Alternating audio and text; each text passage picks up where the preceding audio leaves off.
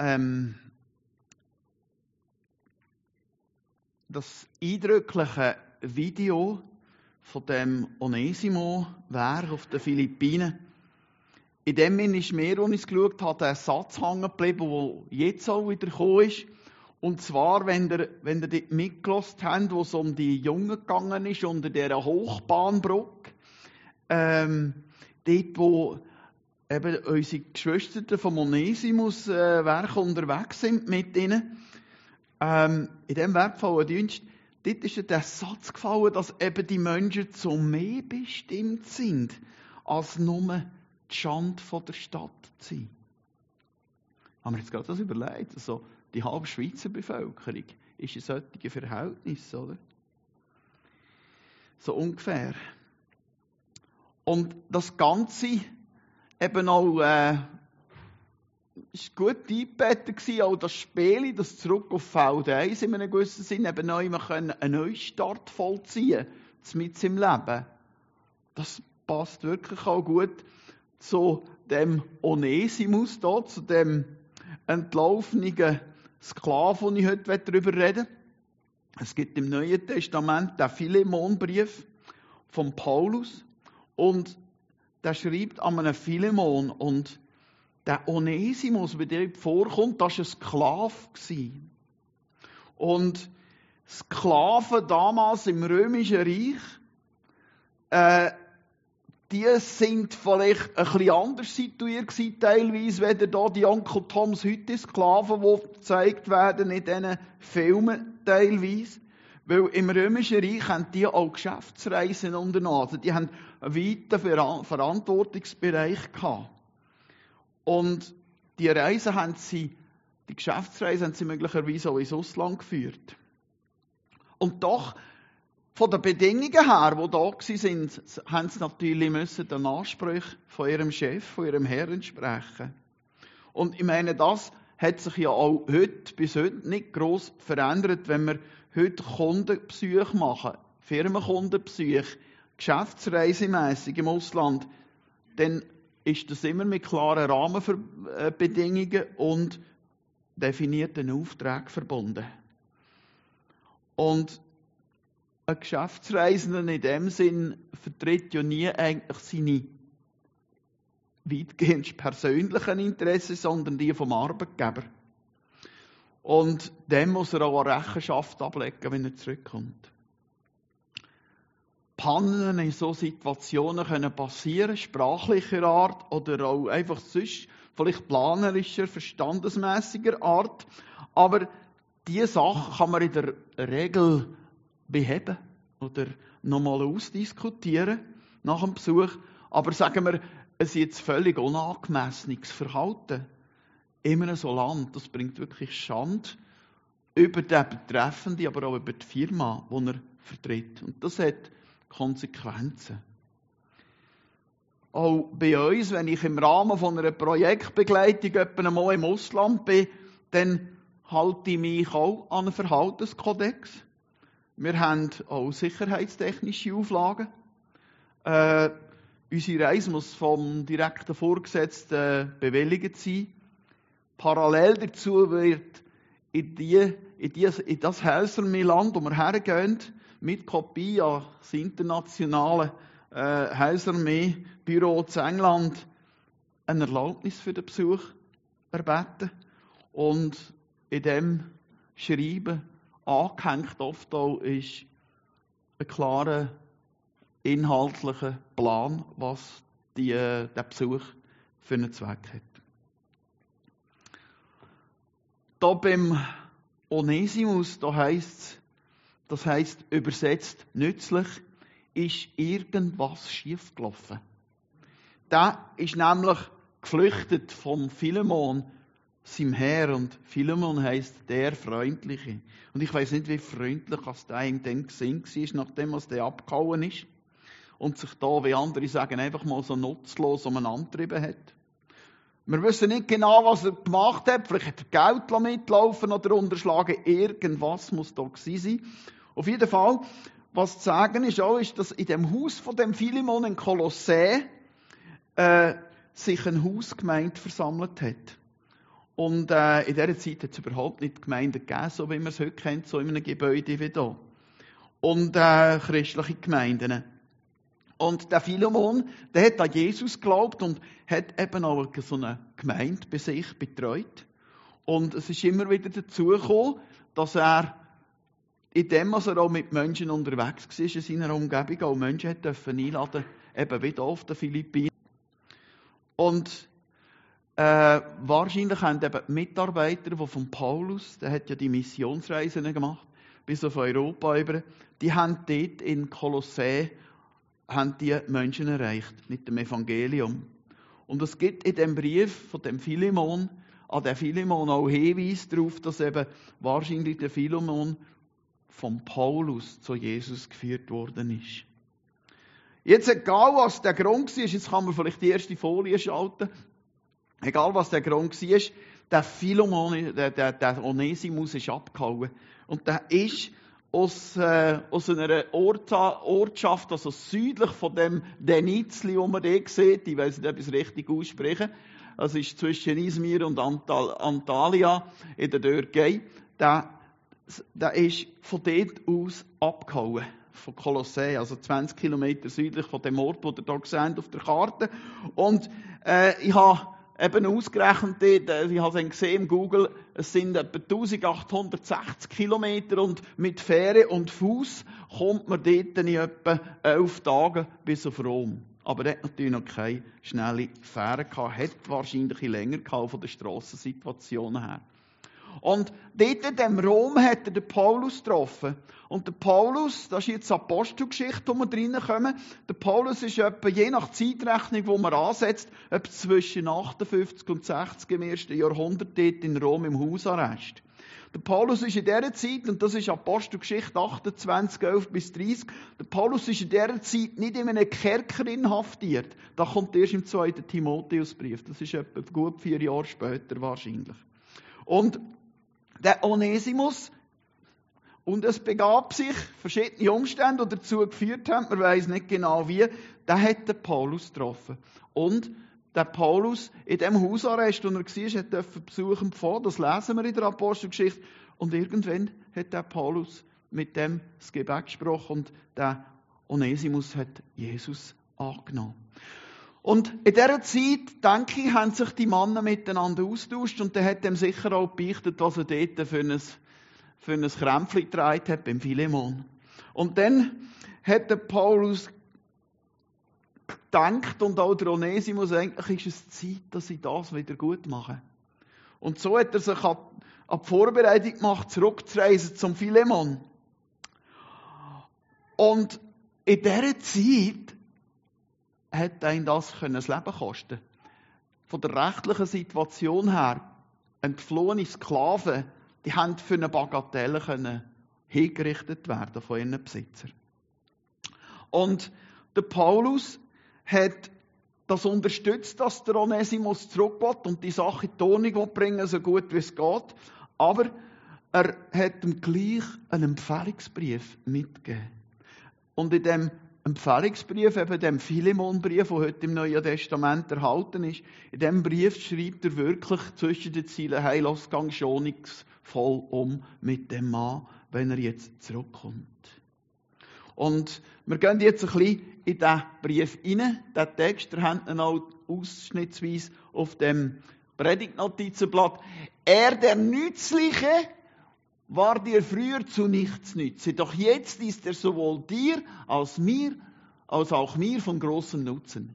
Diesen Amnesimus schicke ich nun zu dir zurück, ihn, der mir so ans Herz gewachsen ist, dass ich ihn, wenn es nach mir ginge, am liebsten hier bei mir behalten hätte. Denn er könnte mir, solange ich noch wegen des Evangeliums im Gefängnis bin, haben ja Christen äh, verfolgt teilweise der Zeit, gute Dienste leisten. Genau wie du selbst es tun würdest, wenn du hier wärst. Doch ohne deine Zustimmung wollte ich keine Entscheidung treffen. Schließlich solltest du das, was gut ist, nicht gezwungenermaßen tun, sondern aus freien Stücken. Und wer weiß, vielleicht ist er deshalb eine kurze Zeit von dir getrennt gewesen, weil du ihn nun für immer bei dir haben sollst. Nicht mehr als einen Sklaven, sondern als etwas weit Besseres, als einen geliebten Bruder, eben im Glauben an Jesus. Wenn er das schon für mich in so hohem Maß ist, wie viel mehr wird er es dann für dich sein? Denn mit dir ist er sowohl durch die irdischen Verhältnisse als auch durch die Zugehörigkeit zum Herrn verbunden. Wenn du mich nun als deinen Gefährten und Mitarbeiter ansiehst, dann nimm Onesimus so auf, wie du mich aufnehmen würdest. Also der Paulus sagt eigentlich, hey, bitte gang mit dem Gil so um, wie wenn ich käme. Und jetzt macht er da Wortspiele. Ich mache auch gerne Wortspiele. Ähm, und sagt da eben, er, der Nützliche war dir früher zu nichts nütze, doch jetzt ist er sowohl dir als auch mir von großem Nutzen. Er zeigt auch damit, dass der Mensch, der vom Philemon her, also ja, abgehauen ist und sich umgetrieben hat und irgendwie vielleicht noch den Klotz hat mitlaufen dass der wirklich in dem Zustand, wo er war, unbrauchbar war. Ja, er hat in dem Sinne eigentlich in seiner Namensbedeutung widersprochen. Aber jetzt, wo er Christus als Mensch neu gemacht hat, darf er ihm wirklich von Nutzen sein. Jetzt haben sie eine Basis zum Schaffen miteinander. Und dann kommt der Vers und wer weiß, vielleicht ist er drum kurze Zeit von der Trennung weil du ihn jetzt für immer sollst Spieler haben das vielleicht, wo der Paulus schreibt, ist wichtig. Es zeigt nämlich, dass der Paulus äh, nicht sagt, hey, lass viele mal, ich habe es ganz klar vor mir. Gott hat da äh, seine Hand im Spiel. Und auch du musst akzeptieren, was ich da sehe, was da läuft. Nein, er zwingt in dem Philemon das, was er spürt, nicht auf. Stattdessen zeigt das vielleicht eine ganz andere Herzenshaltung von Paulus. Und ich denke, das ist auch für uns innerhalb von einer Gemeinde immer wieder wichtig. Er sagt nämlich so übersetzt, was Philemon, ich habe den Eindruck, dass Gott da auf eine ziemlich ungewöhnliche Art am Werk ist. Ich sage dir jetzt einfach, was ich sehe. Vielleicht gibt es ja für dich auch einen Sinn, wenn man die ganze Geschichte von dem Gil, wo dir abgehauen ist und jetzt zurückkommt, ein bisschen genauer anschauen. Nochmal von einem rein rechtlichen Standpunkt her hätte der Onesimus wahrscheinlich den Kopf schon weg, bevor er aufs Schiff steigt, um dem, zu dem zurückzugehen. Aber die Situation ist jetzt eine andere. Der Philemon, der weltlich verstanden, der Herr von dem Sklav und auch der Onesimus leben beides der gleichen Vergebung von Jesus Christus. In dem Moment sind sie geistlich auf einen gleichen Boden gestellt worden. Und der Paulus erklärt ihm, was er kann sehen kann. Eben, lass, der ist vielleicht jetzt weg von mir, dass du ihn für immer kannst bei dir haben Eben nicht mehr als ein Sklave, sondern als ein Bruder im Glauben an den gleichen einen Gott. Der Philemon, der Herr, hat also den Sklaven verloren. Aber der Philemon, der Christ, hat den Bruder gewonnen. Für immer. So, meine Frage an uns heute ist die, was für Wege ist Gott mit uns schon gegangen? Was hat er mit uns schon gemacht, um eine ganz neue Situation zu schaffen? Vielleicht hat sie es zuerst auch gedacht, wenn wir einen gewissen Verlust erleiden, so wie der, der Philemon das erlebt hat. Und vielleicht haben wir auch Menschen gehabt, die vielleicht angedeutet haben, was sie da in dem Handeln, wo Gott in unserem Leben hat, könnten sehen. Aber auch die haben sie es möglicherweise nicht aufgezwungen. Also, hey, du musst es sehen. Also, ich sehe es so und das gilt also so. Das, das kannst du gar nicht von der Hand weisen. Nein, sie haben uns die Chance geschenkt, darüber nachzudenken und zu verstehen, was Gott gerade Grosses und Wunderbares eben in unserem Leben da hat oder am tun ist. Und am Beispiel vom, vom Onesimus dürfen wir jetzt eben sehen, wie Gott uns eigentlich bedeutsam, wie Gott uns nützlich macht. Und wie Gott uns, gerade durch Jesus, in unsere Bestimmung, in unser wahres Leben hineinführt. Ich bin da irgendwie im Sohren da, wenn dann irgendwie abgehangen, irgendwie so meine Elvis-Shakes gemacht und äh, äh, Krott im Haus gehabt und was auch immer vom, vom Nachhaben her. Und irgendwann habe ich gemerkt, hey, du bist ja das Original, du musst ja gar keine Elvis-Kopie sein. Und von einer praktischen Anwendung für uns heute habe ich, habe ich mir so Gedanken gemacht bei dem Wortspiel unnütz oder eben nützlich.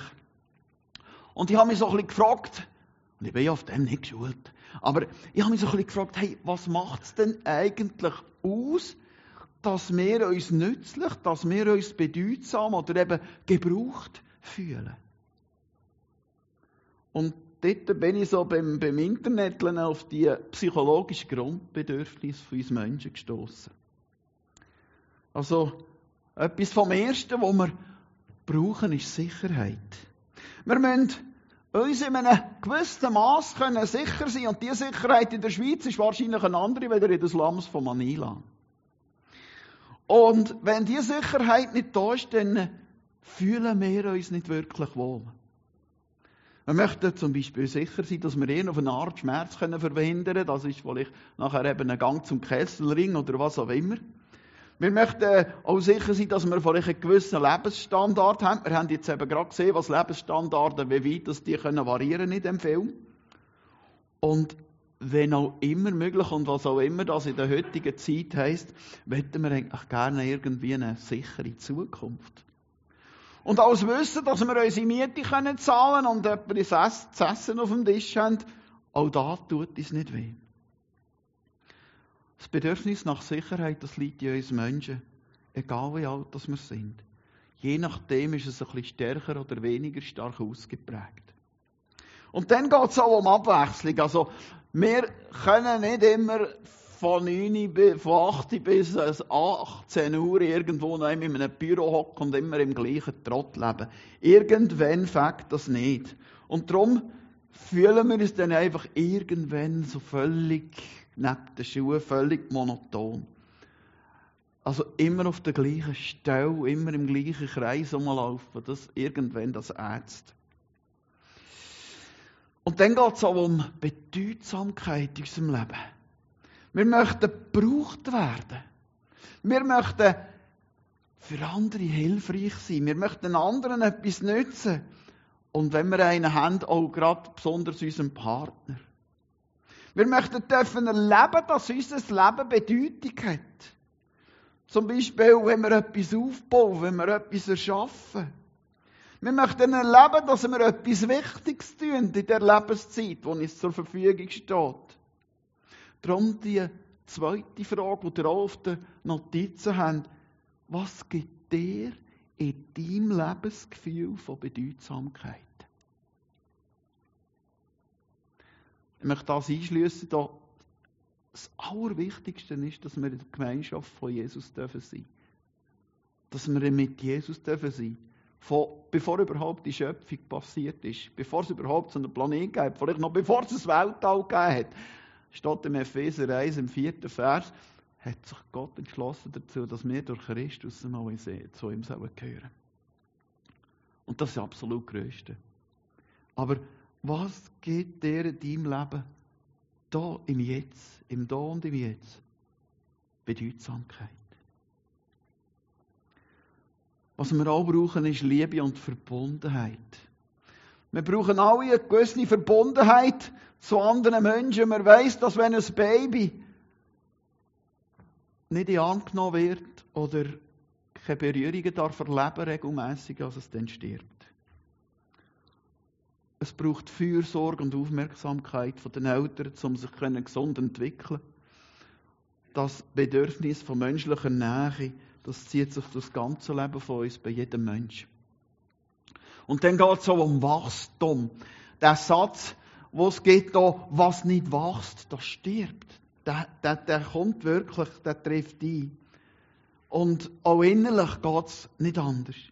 Alles, was wir möchten beibehalten, erhalten, sollen wir auch weiterentwickeln. Also, wenn ich jetzt einfach äh, ein Velo kaufe und dann das irgendwie nicht mehr herstoße und nie ein Wagen darauf aufzusteigen und wenn es mir siebenmal auf die Büchse hält, irgendwie muss ich das weiterentwickeln, sonst fahre ich wirklich nie richtig Velo, also macht das keinen Sinn mit dem Ding. Und ich denke, ganz besonders ist es in unserer Beziehung zu Gott. Diese Beziehung, er sehnt sich danach, dass wir seine Bezie unsere Beziehung mit dem vertiefen, jeden Tag neu. Und da wachsen wir dann eben auch innerlich, geistlich dran. Einen Beitrag leisten. Das ist der letzte Punkt. Und das ist so ziemlich das stärkste Element. Das Bedürfnis, einen Beitrag zu leisten, das ist sehr stark in uns. Einen Beitrag dürfen zu leisten, wo über unsere eigenen Bedürfnisse rausgeht. Das macht unser Leben erst vollständig. Ein Beitrag dürfen leisten bedeutet natürlich, je nachdem, wer du bist, etwas anderes. Die einen brauchen das Gefühl, dass sie mit ihrer Arbeit die Welt zu einem besseren Platz machen. Als Christen dürfen wir uns immer wieder neu führen. Wo dürfen wir uns hineinbringen, dass die Welt mit Gottes Hilfe zu einem besseren Platz wird, dort, wo wir uns einbringen. Die einen engagieren sich vielleicht politisch in ihrer Wohngemeinde oder überregional oder national. Die anderen engagieren sich sozial an ihrem Ort oder andersweitig, noch, noch weiter gespannt. Die Möglichkeiten sind entsprechend unseren Gaben und Interessen unendlich. Aber Psychologie hat herausgefunden, dass wenn das Bedürfnis einen Beitrag leisten können, erfüllt ist in einem menschlichen Leben, dann hat es einen positiven Einfluss auf alle anderen Aspekte, die wir genannt haben. Auf all die anderen Grundbedürfnisse. Wer anderen Menschen hilft, ist sich sicher, merkt, darf spüren, dass er irgendeine Art in dieser Welt etwas darf bewegen Dazu kommt, dass wir Abwechslung haben, weil wir in dem, dass wir uns einbringen dürfen, wir auch immer mit anderen Menschen zusammenkommen, andere Ansichten kennenlernen. Wir dürfen uns auch bedeutsamer fühlen und spüren auch eine Verbundenheit, gerade in denen, mit diesen Gespänchen, wo wir etwas auf die Beine probieren zu stellen, wenn wir anderen Menschen helfen.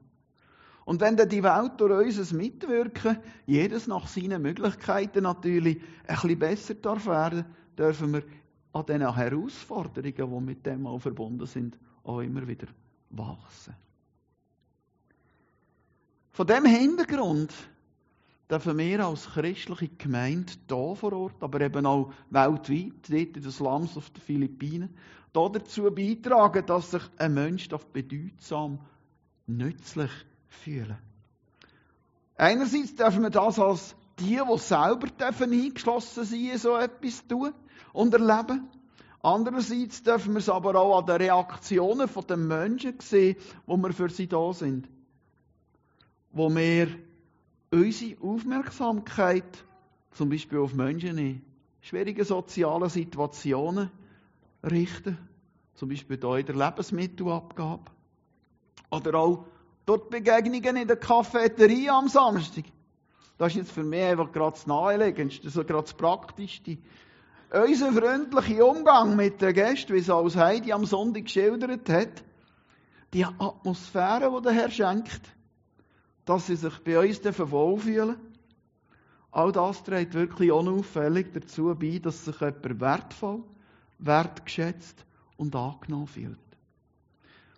Weil gerade Wertschätzung grundsätzlich ist, dass sich jemand wohlfühlt.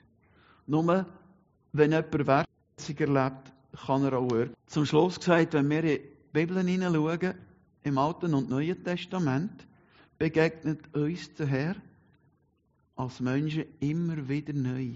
In Liebe, in Geduld, mit Wertschätzung. Kommen wir irgendwie spontan sehen, Gott sagt, glaube ich, irgendwo, ach, ich weiß ja, dass du Staub bist. Ich weiß ja, dass du so ein Häufeli bist, wo einfach kann vergehen in jedem Moment, wo kommt. Und, der, und gerade aus dem Grund wollte ich mich dir erbarmen. Gott möge uns das schenken, dass wir untereinander und aber auch gegenüber den Menschen, die wir antreffen, in welchem Umfeld, dass wir uns so immer bewegen.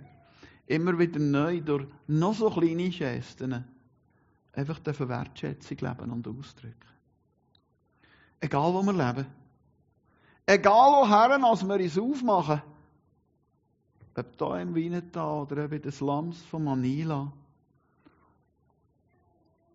Oder auch hier in den Begegnungen mit Menschen, die wir haben. Wir dürfen darauf vertrauen, dass der Herr in uns wirkt. Er sagt, ich bin der Weinstock und ihr seid die Reben. Wenn jemand in mir bleibt und ich in ihm bleibe, also wenn wir ganz fest in seiner Verbindung bleiben, trägt er reiche Frucht. Das heißt, wir verwandeln uns immer mehr in sein Wesen. Ohne mich könnt ihr nichts tun, er. Es geht also allein um ihn und um sein Wirken an uns, ja, was wir machen, ob da oder irgendwo zu Manila. Weil wir eben ohne mehr können wir nichts tun. Das ist für mich ein lebendiger Gottesdienst. Der Ort hier, heute ist der Ort, wo wir uns darauf besinnen, wer wir sind in ihm und, was, und neu können Kraft schöpfen Aber das ist nicht der einzige Gottesdienst. Es geht um den lebendigen Gottesdienst. Das ist der, der alles, was Jesus ist und in uns gelegt hat, auslebt an jedem Ort vom Alltag, wo wir uns befinden. Das ist für mich ganz wichtig. Und eben egal wo und wenn. Schenke uns, schenke uns Gott, dass, wir, dass er uns immer wieder neu mit seiner Himmelsatmosphäre, mit seiner Gegenwart erfüllen. Und dass diese Himmelsatmosphäre ins Leben der Menschen eingetragen werden, wenn wir mit ihm zusammen an ihm hergehen. Das ist das, was ich mir immer mehr wünsche.